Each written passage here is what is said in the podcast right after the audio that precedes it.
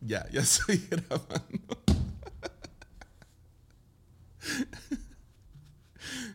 ¿Cómo has estado, Borja? oh, man. Creo que es el episodio 100, espérame.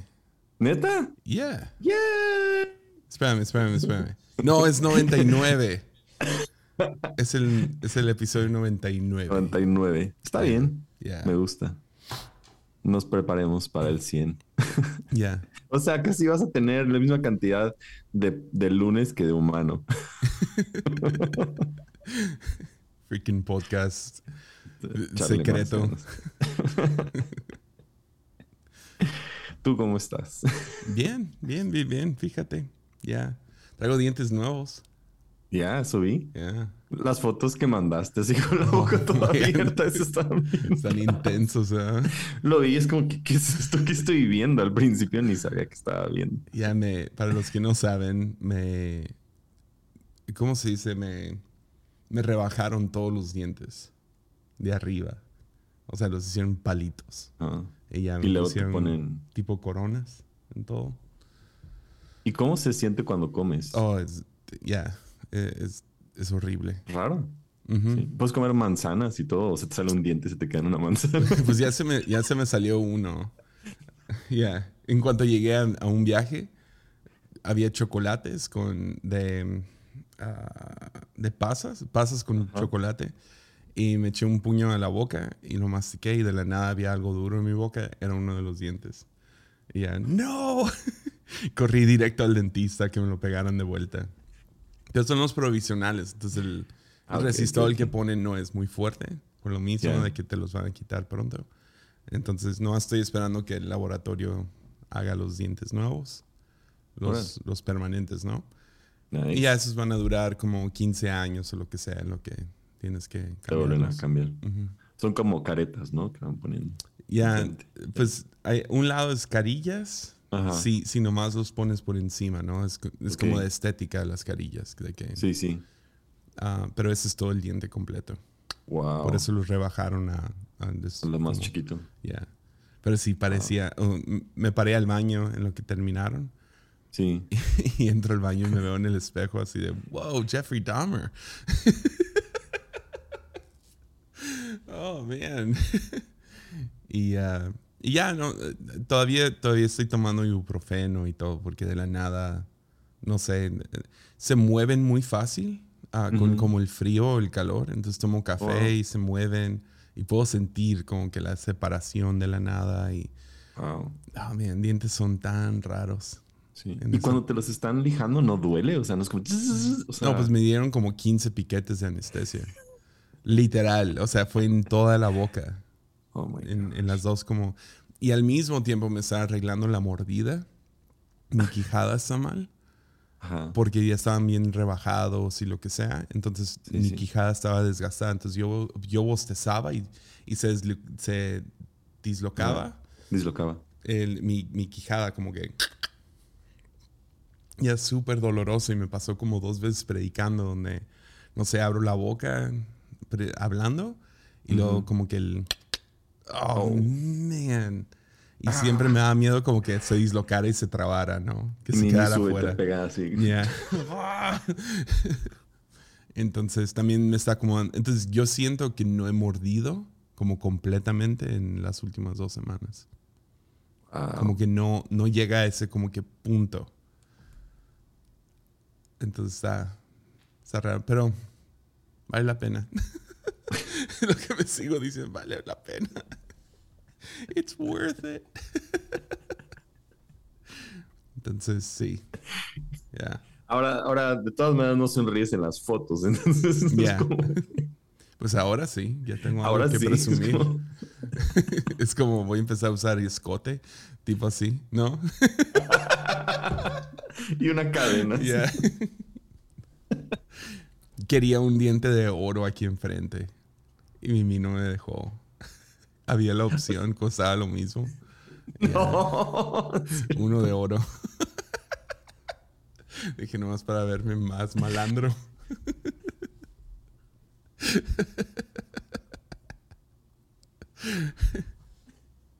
Steven estaba ahí cuando estábamos como que platicándolo con el dentista. No, no, no fue al dentista, ¿no? Pero el dentista estaba con nosotros. Y ya dije, yo quiero uno de oro. Y Steven nomás vi su cara de, ¿what? como, ¿qué te pasa? Como espero que el dentista sepa que es una broma, güey. No, yo no estaba bromeando. Yo sé que no, ese es el problema. Y creo que Steven no, está supo. bromeando, no. No.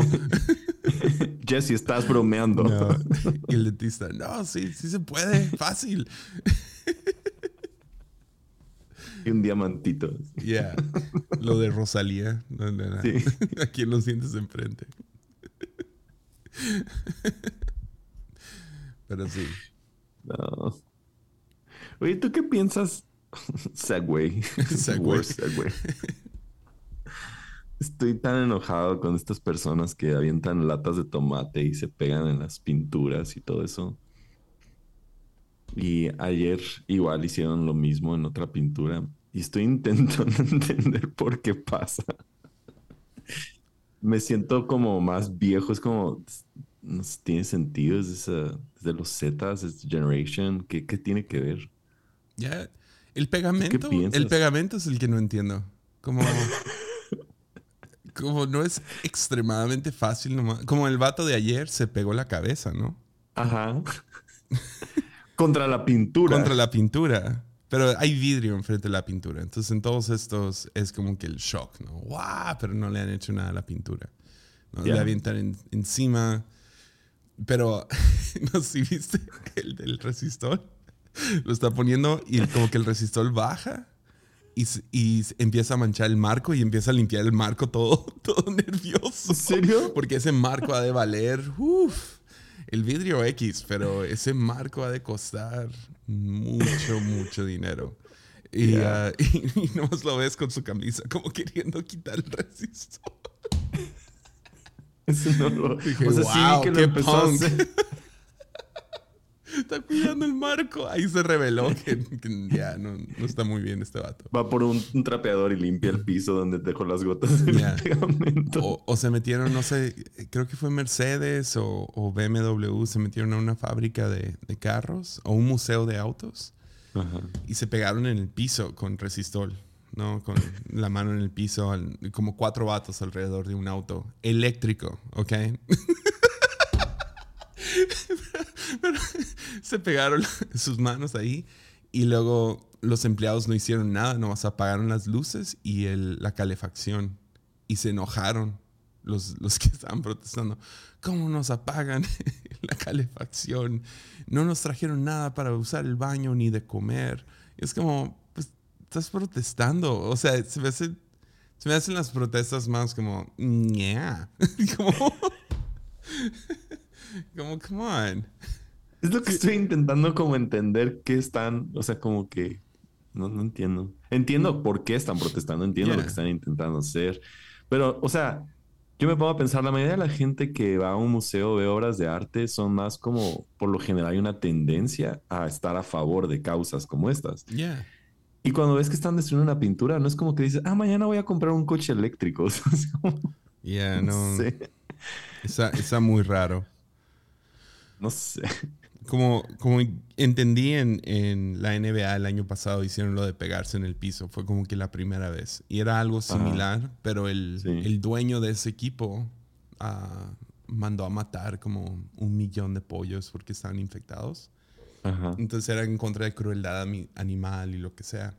Yeah. Entonces entiendo, ah, ok, ahí es disruptivo al juego, están ganando dinero, llama mucho la atención, etc. Y cada partido que tuvieron había alguien protestando, ¿no? Pero, pero sí, este no, no, le- no lo entiendo. Me gustó la broma de... um, eh, no muchos saben, pero Monet era el CEO de Pemex antes de empezar a pintar. Después de pintar. Van Gogh. Van Gogh era el CEO de Pemex.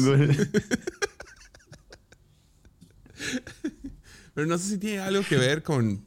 ¿Es, es óleo? Entonces es pintura de aceite o algo? No sé. No. Oil paintings. Oil paintings. paintings. Ain't my number. causó mucho cambio climático esa pintura porque crearon el, color naranja. Monet echó a perder el mundo cuando estaba pintando eso. Van Gogh, por su culpa. Por su culpa. gente no tiene que comer. Las ballenas están llenas de aceite, de petróleo, por culpa de... o el río de China, que es azul porque ahí hacen toda la mezclilla. Eso es culpa de Picasso. Él lo, pintó de azul. Él compró tantos pantalones de mezclilla.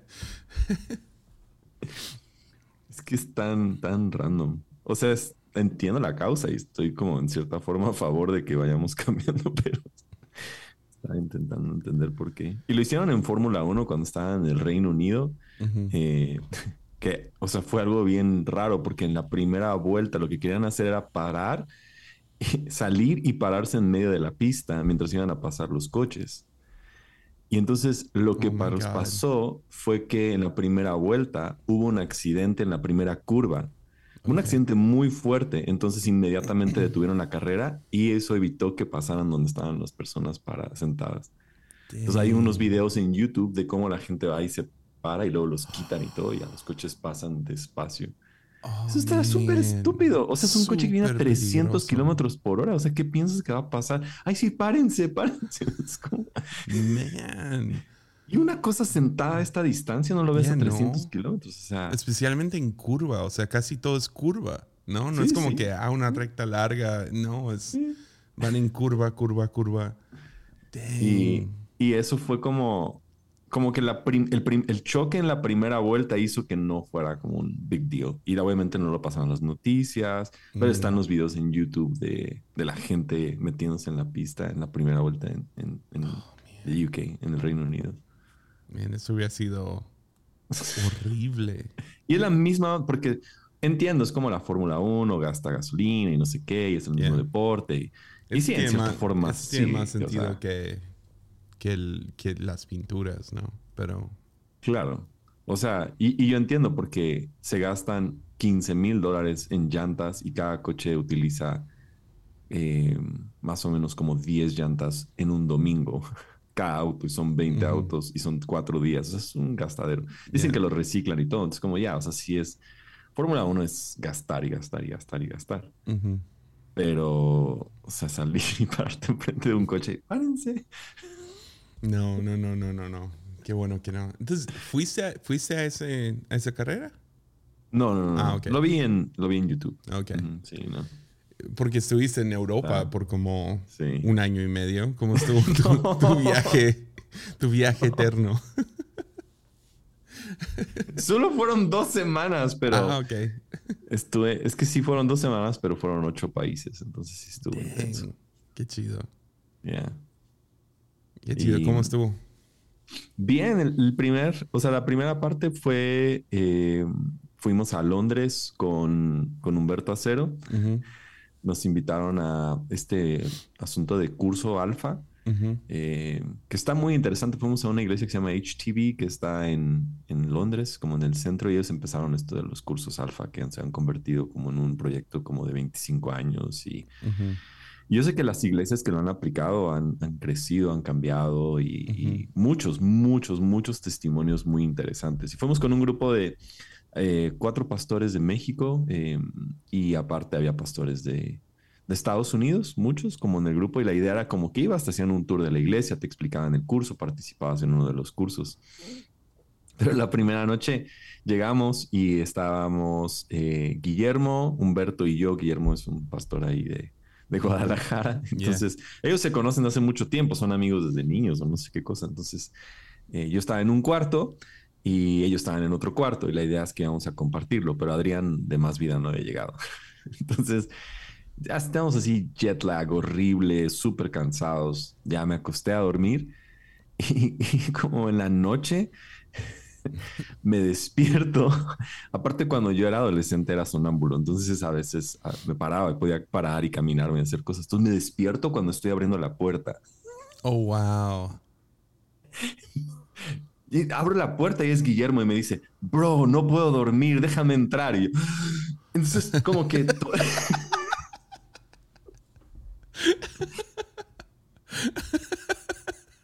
me dio un shock muy fuerte porque es todo lo que está pasando. O sea, acabo de despertar cuando abrí la puerta. Me da la luz y despierto.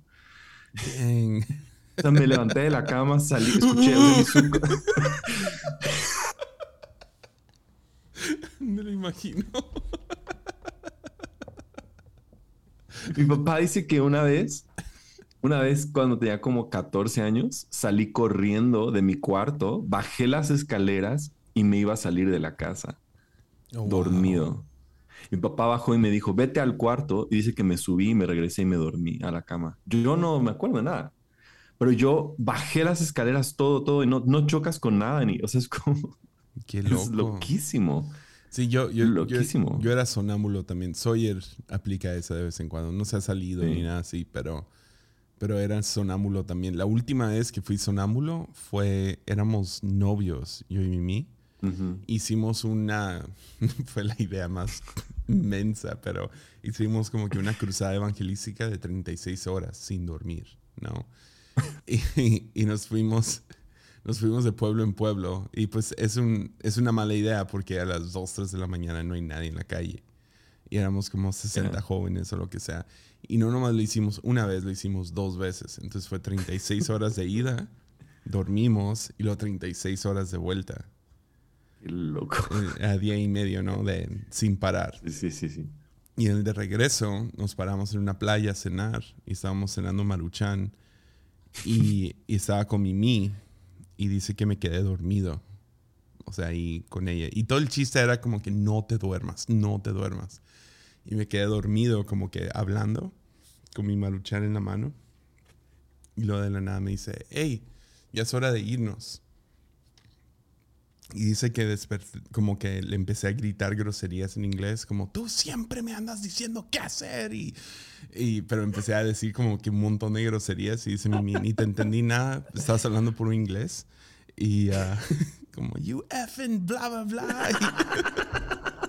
Y, y luego tomaste tu maruchan caliente y te lo tragaste como así, como vaso, ¿no? Como, como un trago todo así, de un solo trago. y yo no me acuerdo de nada de eso, no me acuerdo como que llegando al camión donde nos íbamos a ir. Y hubo como que un periodo ahí de como media hora de blackout. Es loquísimo. Se siente súper raro porque despiertas, es como, ¿qué acaba de pasar? O sea, y, y tuve que rogarle a Mimi que me perdonara por algo que ni supe que hice. Por días. Pero sí, entonces llega Guillermo. ¿Por qué, ¿Por qué llegó Guillermo? Me imagino por qué llegó Guillermo diciendo que no podía dormir a tu cuarto. ¿Por qué llegó Guillermo?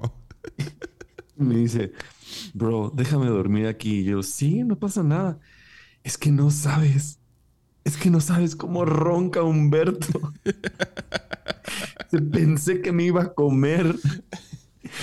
Dice, me puse, me puse mis tapones, me puse mis AirPods en modo así de cancelación de ruido y se sentía que todavía me estaba roncando. Como que una vibración grave.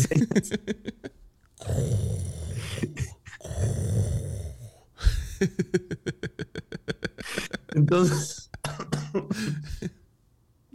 entonces ya sé, yo la verdad es que sí, sí, sí, no sé qué me aventé en la cama, o sea, justo ese día habíamos llegado, yo no había dormido, o sea, jet lag, viajar 20 horas, es una locura, ¿no? O sea, el cambio de horario, son 8 horas de diferencia, me dormí, es como ya, su cama cada quien, ¿no? El siguiente día ya me cuenta toda la historia de que no podía dormir, que no sé qué tanto rollo. Entonces, obviamente venía Adrián. No, no, le dijimos lo que pasaba en la noche. Buena suerte. buena suerte. Entonces, eh, él se había quedado con otro eh, que se llama Jorge, que también es de más vía del equipo, y se habían quedado en otro hotel. Entonces, la siguiente noche no le quisimos decir. Entonces, todos desayunamos en el lobby del hotel. y ya Guillermo se había quedado conmigo en el cuarto y ya estábamos como esperando a ver qué pasaba cuando bajara después de la primera noche. Entonces ya baja Humberto, bajamos nosotros y no baja Adrián y no baja Adrián y ya baja como la de mil así. pero como espantado. Nosotros nos podíamos dejar de reír. ¿Cómo te fue, Adrián, noches? No me avisaron, me hubieran, me dicho tantito algo lo que estaba por suceder. Porque aparte Humbert tiene sleep apnea, ¿no? Donde se traba. También. Entonces es como...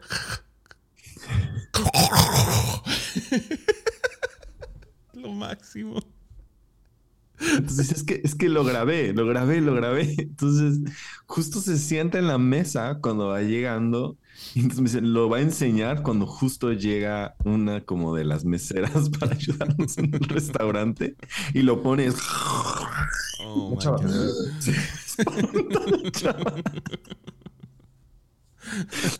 Pensó que uno de nosotros estábamos haciendo el ruido, no entendió que era el celular. Oh my God.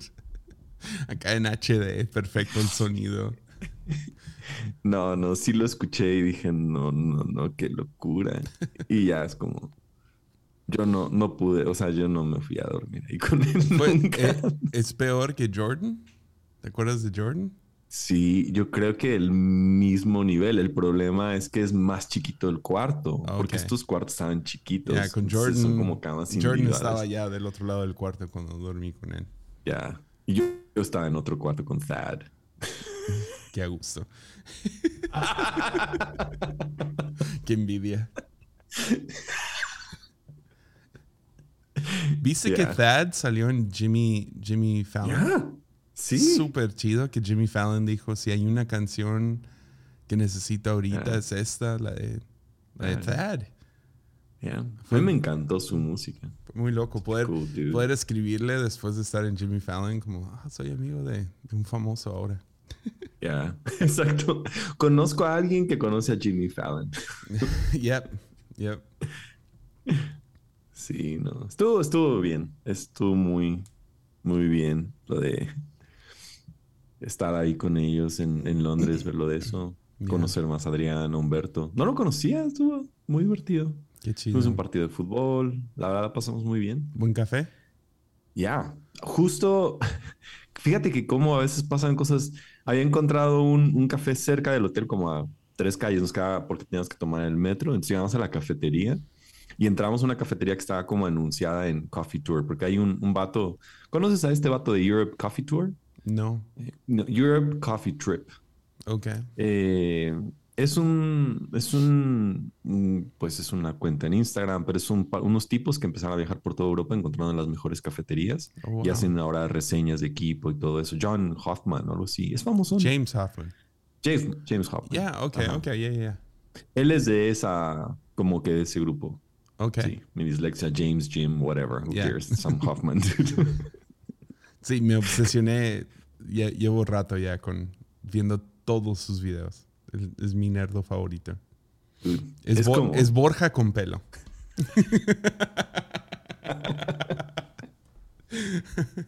si tú tuvieras un podcast de café, sería similar al de James Exactamente. Hoffman. Yeah.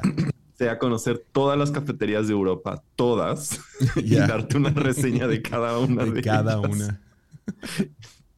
Entonces, básicamente es lo que hicieron. O sea, han ido visitando países y aparecía esta cafetería chiquita. Entonces entramos, pero en el momento que entramos me di cuenta que el molino no servía y estaban agarrando el café ya molido y poniéndolo en el tamper y Ah. haciéndolo. Y así como que dije, ok, esto no está funcionando. Pero justo acabamos de pasar una. Entonces les dije, ¿saben qué? Vamos a la que acabamos de pasar. Regresamos a otra que se llamaba The Hoarder. Y estaba Mm. buenísima. Man. Buenísima, buenísima. Muy Man, buen la café. envidia que les tuve. Ya. Porque Sí, tuve la oportunidad de ir y no, no fui. Neta, sí. Yeah. Pero estaba muy chido.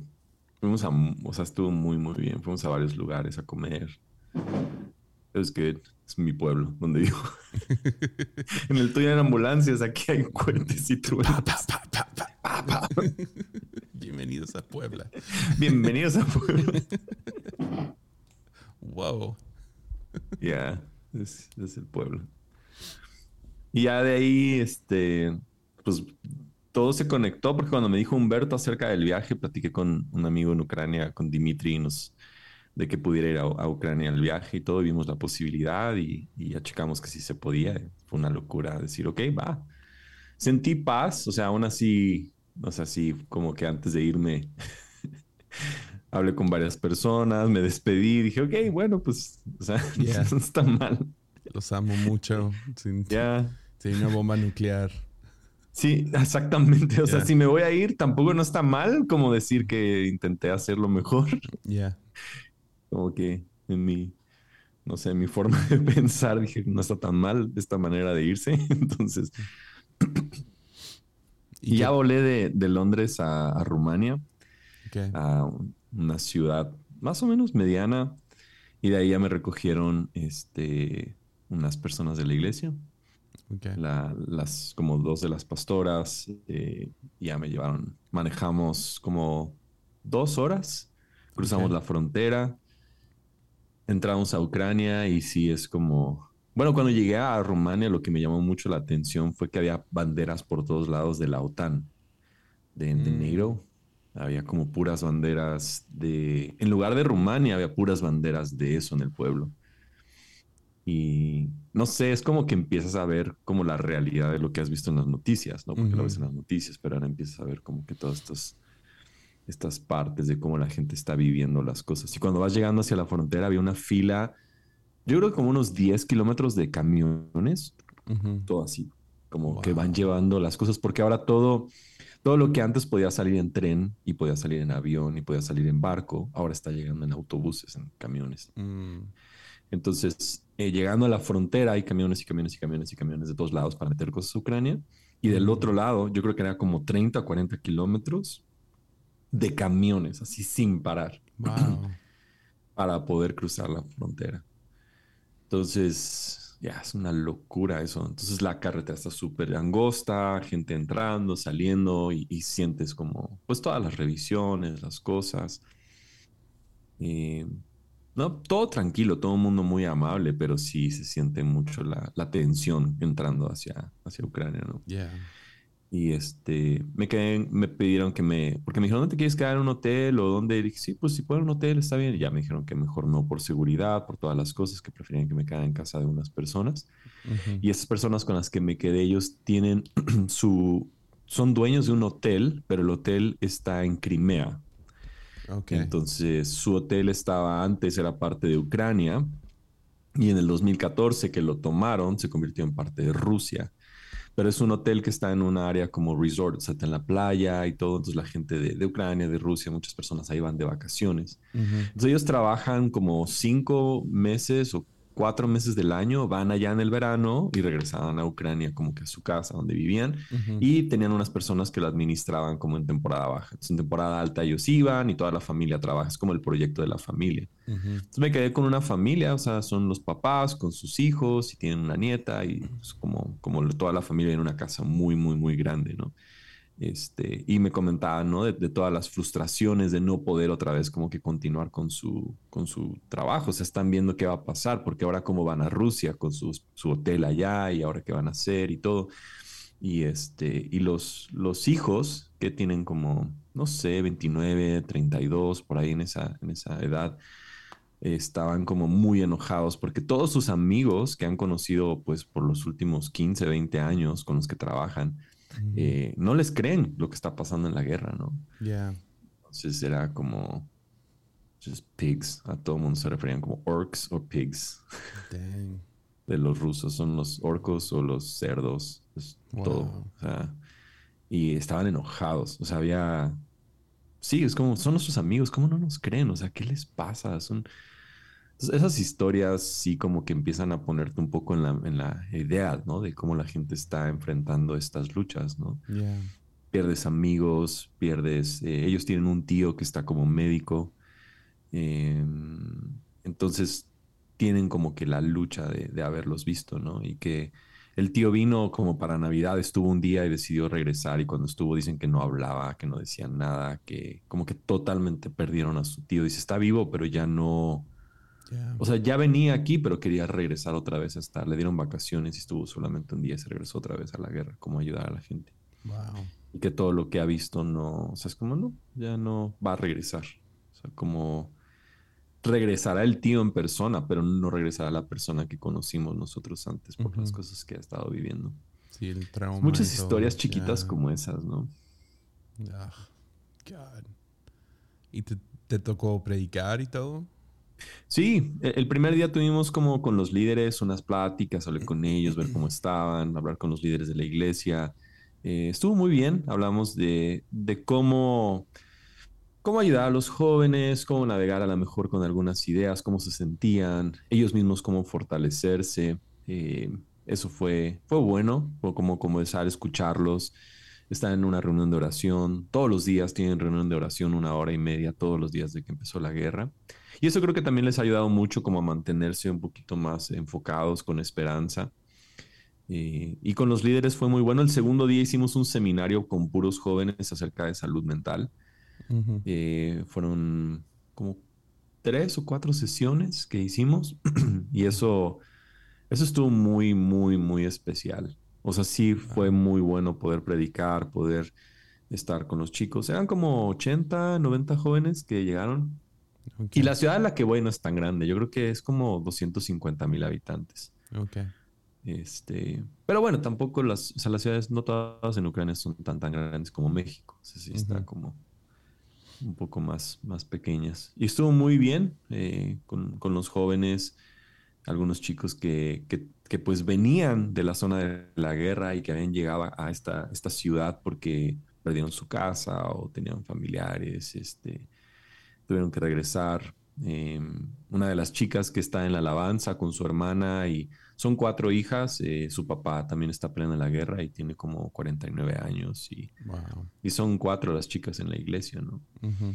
Este, entonces hay mucha, o sea, sí conozco otro chico que estaba también en la alabanza, que también está en la guerra, que lo conocí yo hace algunos años. Hay, hay varias personas que, que yo he conocido que ahora están peleando, que están en esta iglesia y, y- y no hay alguien que no esté afectado indirectamente con, por la guerra, obviamente. Yeah. Y creo que lo más, lo, lo que más me impactó fue después de ese seminario de jóvenes que salimos, llegamos a un, a un, como un crucero y había justo ahí un parque a la derecha y empezó a sonar la alarma de, de bombardeo, ¿no? Y, o sea, es un sonido que pues todo el mundo reconoce y es, se escucha en bocinas por toda la ciudad y, y, o sea, neta, tú, me empezó a dar ansiedad en ese momento, o sea, el corazón empieza a latir y, y no sabes qué, cómo reaccionar, porque es la primera vez que vives una cosa como esa, ¿no? Ujú. Y volteaba y le dije al pastor con el que, ay, Dima, o sea, ¿qué está pasando? Dice, pues tal vez ahorita cierran algunos locales ya no vamos a ir a poder comprar lo que íbamos a comprar, pero no, no te preocupes, es que es en todo el estado, en la zona, o sea, como que bombas van hacia la zona y estas son como que las alarmas hacia donde estamos. Dice, puede que sí, puede que no, no sabemos, pero la gente va a seguir, no se van a detener. Wow. Y ahora la actitud es que si suenan las alarmas, la gente sigue. Y es como tan desconcertante escucharlo, el sonido, porque dura como unos 15 minutos. O sea, no es como poco tiempo, 15, 20 minutos está suena y suena. Y por todos lados hay bocinas y lo escuchas. Y las mamás con las carriolas y las personas caminando y la gente, o sea, como no está pasando nada. Ese momento sí fue el más, el más difícil como procesar lo que está pasando. Wow. La realidad, la, la forma, la actitud, que es admirable, es como no nos va, no nos va, el temor no nos va a detener, pero al mismo tiempo estás al borde de que cualquier cosa puede pasar y aceptas eso. Wow.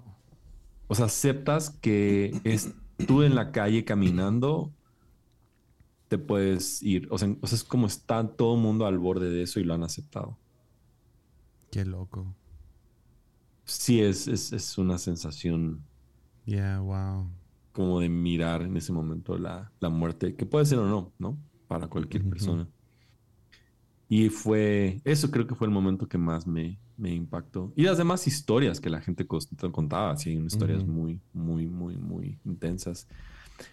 Pero sí, sí fue ese, como para mí, el momento de what? Wow. Esto ya es real. Yeah. Y Oh, aunque man. sé que es una de las ciudades que ha tenido poca, poco bombardeo, de todas maneras no, o sea, puede pasar cualquier cosa. Que a la siguiente semana, el siguiente lunes, fue el día más con más bombardeos desde que había empezado la guerra, ¿no? Yeah. Entonces yo salí una semana antes y el 10 de octubre fue el día que más bombardeos hubo este, en todo el país, ¿no? desde que inició la guerra. Entonces todavía había como que varias cosas ahí en, alerta, ¿no? Y es... Sí. sí. Y nos preguntan que por qué los millennials están traumados. es como ya, hemos, vivido bastante. Ya. Sí, sí. Wow. Sí. Sí, sí es. Es unas. Eso, eso creo que fue después. Obviamente, eh, el domingo también había muchas personas que, que me tocó predicar el domingo. Tuvimos una sesión de preguntas con los jóvenes también después de eso. Eh, y el domingo fue más como ministrar y, sanar. Y, ¿Cómo, ¿Cómo decides qué predicar el domingo? Fíjate que lo que decidí era como decirles que evidentemente yo vine, porque puedo utilizar palabras para decir que estamos orando por ellos. Y puedo utilizar muchas y puedo mandar mensajes. Pero quería decirles que el hecho de que yo estuviera ahí pudiera significar que aunque oramos, otros queríamos actuar y venir a decirles que les amamos y que estamos con ustedes. Y si en mis posibilidades estaba estar presente, lo quise hacer. Como una pequeña muestra de que Dios ha estado presente desde el día que había empezado la guerra. Wow. Ese era lo único que pudiera yo pensar. O sea, como que estaba yo orando y orando. ¿Y qué dices? Porque es como, ¿qué le dices, no? Eh, ah, yo les apoyo, subí algo en Instagram. Yeah. Em, Puse Pray for Ukraine en Instagram. Um, no, o sea, voy a contar que ayudé a los inmigrantes aquí en la Ciudad de México. Still, no, o sea, no. Yo, que mi presencia sea por lo menos una pequeña muestra de que Dios sabe lo que estás pasando y lo que estás enfrentando y lo que está sucediendo. Y que al menos estar aquí presente te pueda decir que, que algunos con acciones queremos decirte que te amamos y que estamos orando por ustedes pero mi trabajo, lo que yo puedo hacer es en pequeño en comparación a lo que Dios está haciendo para venir y mostrarle su gracia. Entonces, solo, solo sentí eso, o sea, no, sé qué más decir, o sea, ¿no? Eh, sí te quedas un poco atorado en palabras, porque la verdad es que lo que puedas decir, ellos lo están demostrando y lo están viviendo y lo están haciendo, ¿no? y, tan desconcertante que una línea, una frontera, cruzas la frontera y ya es como hay libertad, ¿no? O sea, es como aquí ya no pasa y aquí sí. Y, no cambia mucho de cruzar de, Ucrania a Rumania, o sea, se ve muy parecida a las ciudades, se ve muy parecida a la gente, cambia el idioma, cambian algunas cosas, pero en esencia es muy poca la distancia. Estás hablando de que en 20 kilómetros, cuando vas llegando de la última ciudad a la siguiente ciudad, aquí están matando gente y aquí hay libertad. Eso es, es una raya. O sea, eso es muy raro esa sensación. Y, eso fue lo, único que pensé que podía decir. ¿no? Estoy aquí para decirles, no nada más con, palabras y con, con, acciones que les amamos. Ya, muy bueno. Muy, muy bueno. Un día vas a escribir un libro y vas a tener tus, historias de Cuba y Ucrania. Y... Sí. Sí. Y sí, o sea, sí regresaría. Ya. o sea. Mimi, me dijo, Mimi me dijo, qué bueno que no fuiste a Londres porque sé, te conozco, hubiera sido a Ucrania con Borja. Claro, obviamente. Ya. Obviamente, si hubiéramos ido y obviamente lo hubiéramos hecho más largo. Y obviamente lo hubiéramos hecho más locuras. Vamos a Rusia también. Corea del Norte, de una vez. Ah, oh, man. Bien, te admiro mucho. Mucho, mucho. Neta. You're the real deal. Para mí era como lo que, o sea, lo que tienes que hacer. Si le digo a Dimitri que soy su amigo, pienso que eso es lo que tendría que hacer con él. Yeah. Porque lo he conocido como 22 años, ¿no? Es, como... Cuando más necesitas, cuando necesitamos ir estar ahí presentes. Yeah. Y más será como estoy aquí, es, solo mi presencia es lo único que puedo yo decir que está aquí para amarles y abrazarles, ¿no? Y, y, ya, o sea, y, y, la gente sigue, o sea, sigue haciendo sus vidas, siguen. Fuimos una cafetería de especialidad y, o sea, la gente está como no nos va a detener esto, ¿no? Eso me inspiró también como a no, no poner excusas chicas, ¿no? Porque a veces es como, ah, es que me da miedo esto, me da miedo. Es como, esta gente sigue y el miedo no va a gobernar sus vidas. Wow. Em, e, e, esa era como que una de mis curiosidades. Creo que te pregunté la primera vez que, hablamos de Ucrania, que es como, ¿la vida sigue? Como nomás sigue, sí, pues parece que sí. Ya. Qué, loco. O sea, es como vamos a hacer nuestra vida lo más normal posible, eh, porque no les vamos a dar el beneficio a los rusos de que sepan que les tenemos miedo. Mm. Wow. Y es, es un poco, la, es un poco la, actitud ucraniana, o sea, es como, porque no es la primera guerra, han vivido muchas y es como esta determinación de nosotros estamos defendiendo al mundo libre nosotros estamos defendiendo Europa, nosotros estamos, es como un poco lo que sus mantras, ¿no? Pero al final de cuentas es como, ¿no? El hijo del pastor se acaba de comprometer, se van a casar, o sea, la gente sigue, o sea, no es como, como que hayan cancelado algo, ¿no? Entonces, sí, y creo que, que, es eso, ¿no? O sea, aún a la luz de una guerra puedes sentarte, puedes celebrar, puedes disfrutar. Eh, y eso, todo eso es como tantas cosas que se quedan en tu cabeza por un rato, ¿no? De ver las dos cosas al mismo tiempo. ¿Cómo, lo ves terminando? Creo que, ya, o sea, hay muchas cosas que pueden pasar. Una es que, que alguien, ¿no? O sea, alguien se levante en Rusia y puedan quitar a Putin como presidente. O sea, quitar a Putin sería una de las formas en que termina el conflicto, ¿no? Si Putin deja de existir, este, ya no, pues yo creo que se acabaría la guerra. La otra es, este, claro que que alguna situación Rusia haga una tontería con algún país de los que están alrededor, ¿no? se equivoque alguien y termine cayendo una bomba en Polonia, en Noruega, en algún lugar y NATO entre y acabe con todo. O sea, difícilmente no veo cómo no vaya a escalar. Ese es el problema. Sí, es, este es, lo que, que, he escuchado, a menos de que Ucrania diga, ok, quédate con con tal parte o lo que sea, pero creo que Ucrania no está nada, nada listo para eso. Ahorita hicieron otra, otra votación para ver si eso pudiera ser como, ok, ¿estarías dispuesto a dejar territorio porque ya haya paz? El 89% dijo no. Y no es, es como el 12% dijo, este, sí, queremos ya que se acabe la guerra. Wow. Y incluso el pastor Dimitri le dije, ¿tú cómo ves las cosas? Dice, pues yo voy y peleo si es necesario. O sea, nadie ahí está como, nosotros vamos a defender nuestro país.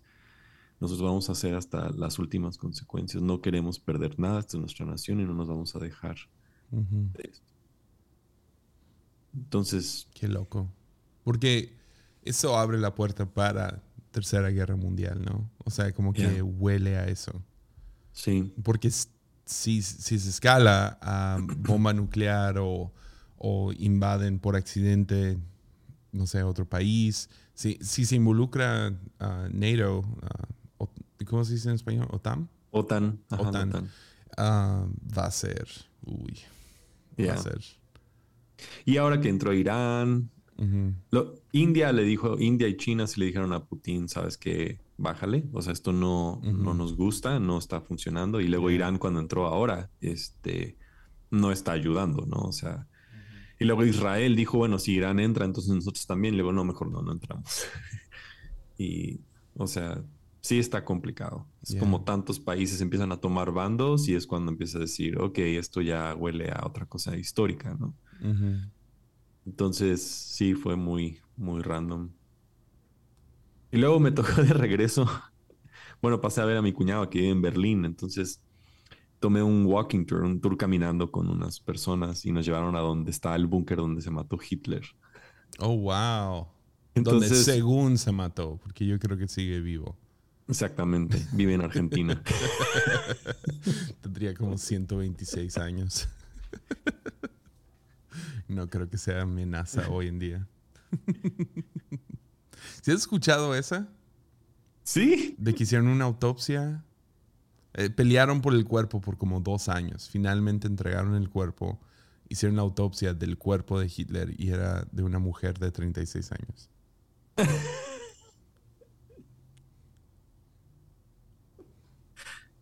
¿En serio? Ya.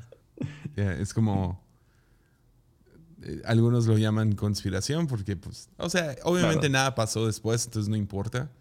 Sí. O sea, no es como que salió Hitler después, como que, ¡boom! Aquí estoy, ¿verdad? Pero, pero sí, hay, hay teorías fuertes de que no, no, No se mató. Ya. Pero lo bueno, que sí es un hecho es que no lo puedes ver, o sea, está, todo está bajo tierra.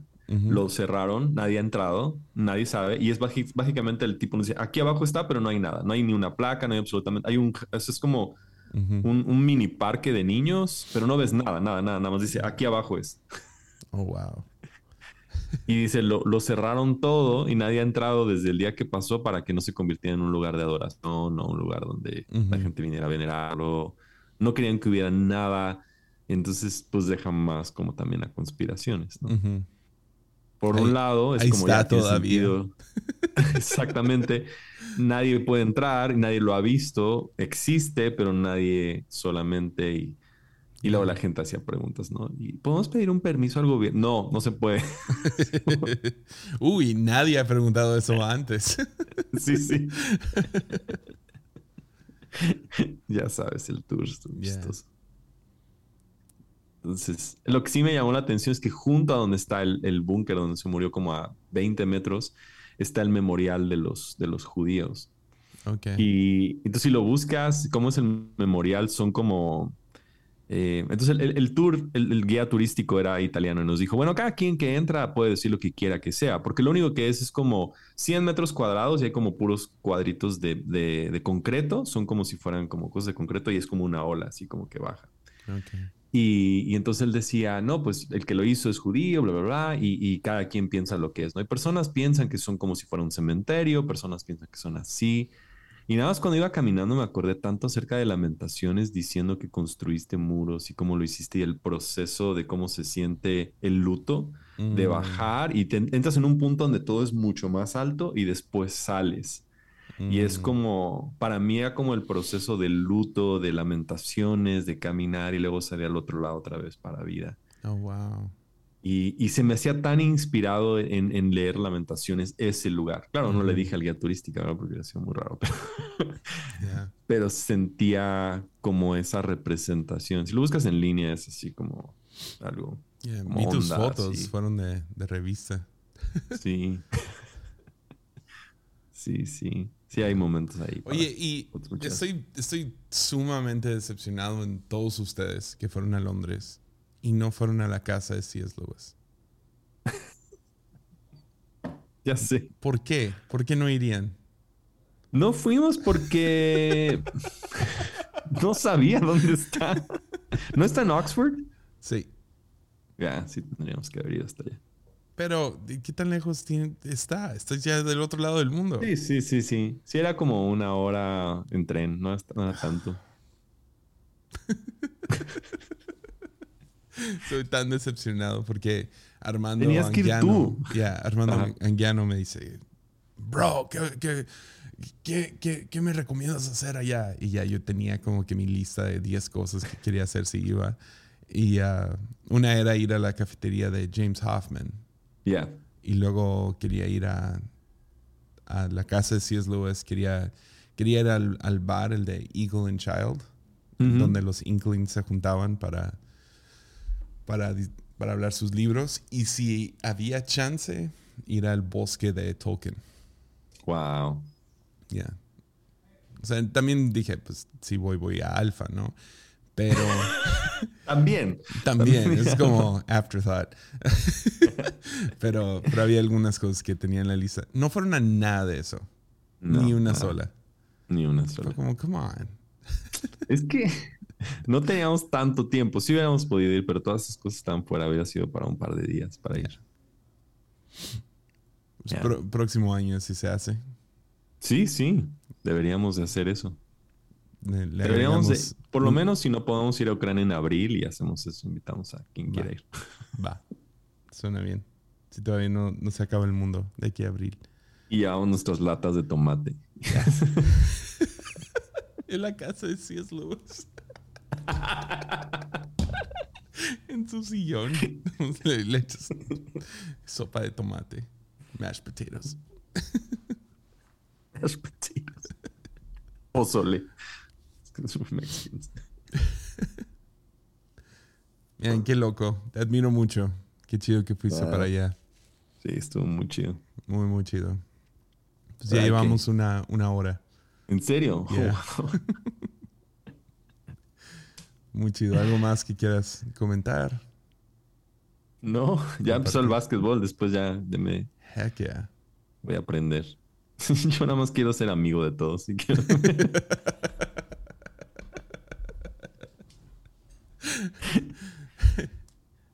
Veré partidos esta vez. ¿A quién le tengo que ir? Dime a quién le tengo que ir. ¿Qué, tengo, ¿Qué partidos debo de ver?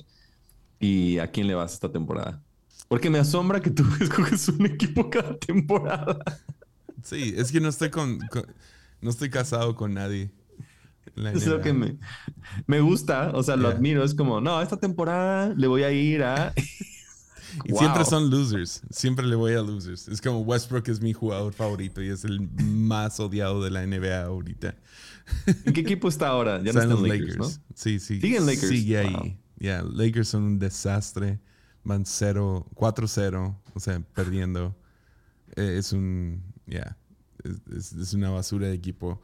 Um, no, yo, yo sigo como que las narrativas. Es que escucho un montón de podcasts de, de- de NBA. Cada vez que me meto al carro estoy escuchando de la NBA. Entonces va cambiando, ¿no? Como que, uh, este jugador podría ser el MVP este año y le empiezo a Mm. prestar más atención. Ah, su- supongo que, que- que los, los equipos más entretenidos son los que tienen los top 5 jugadores, ¿no? Ah, cosas como los Nets, que también son una basura, pero tienen a KD. Los Warriors, que seguro ganan otra vez este año si, si todo Yeah. sale bien. Ah, ellos siempre son entretenidos.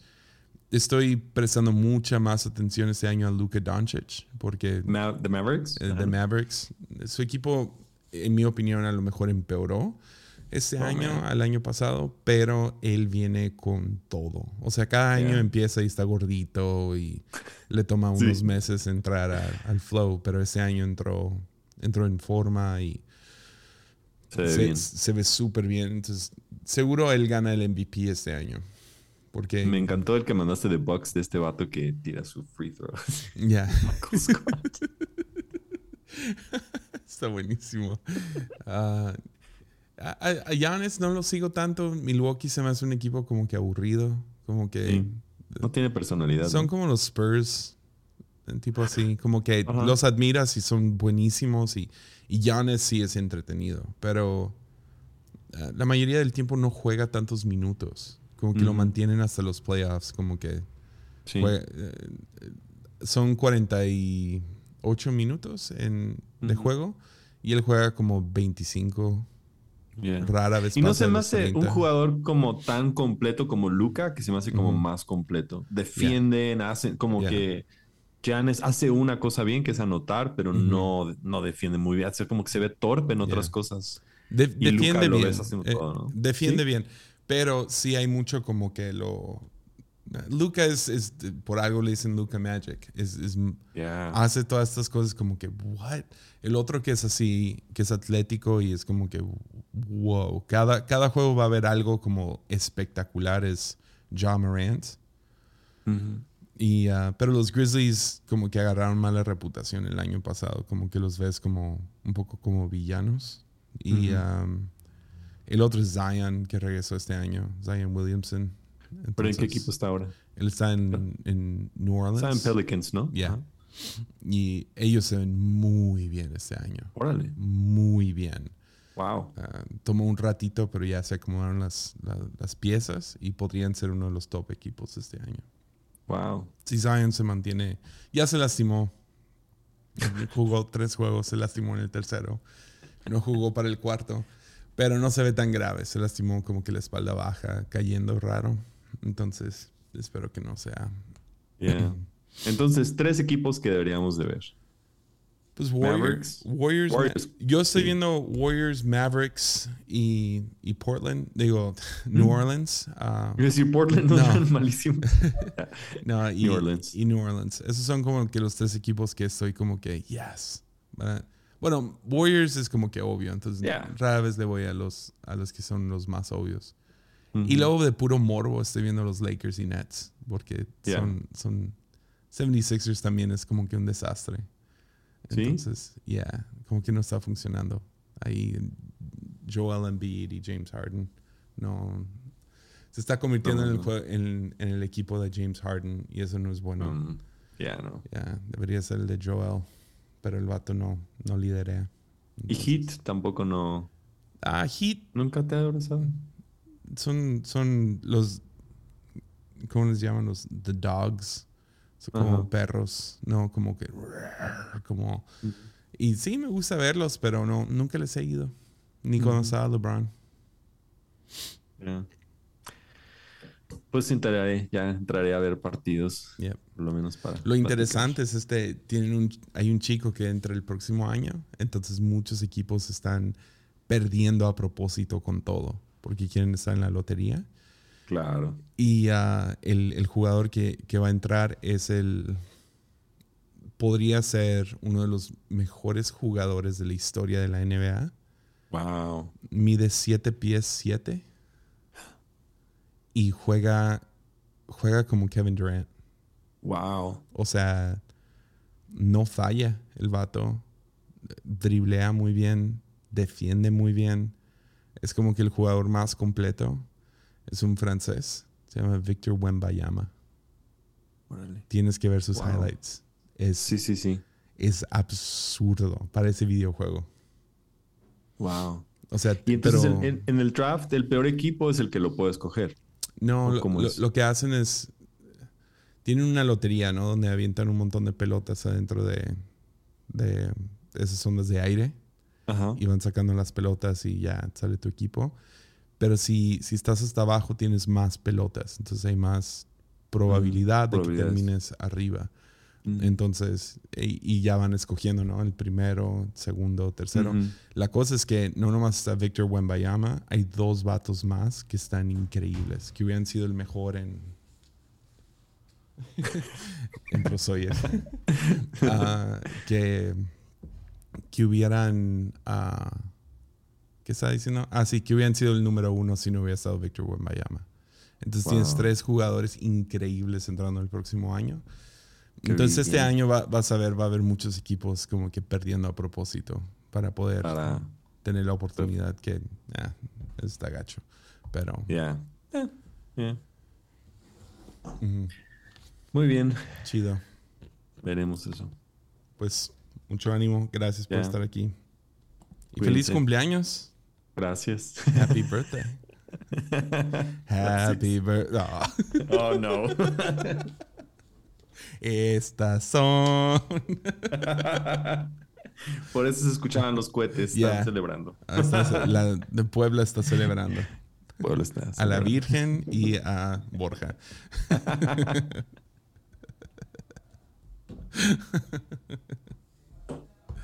Chido.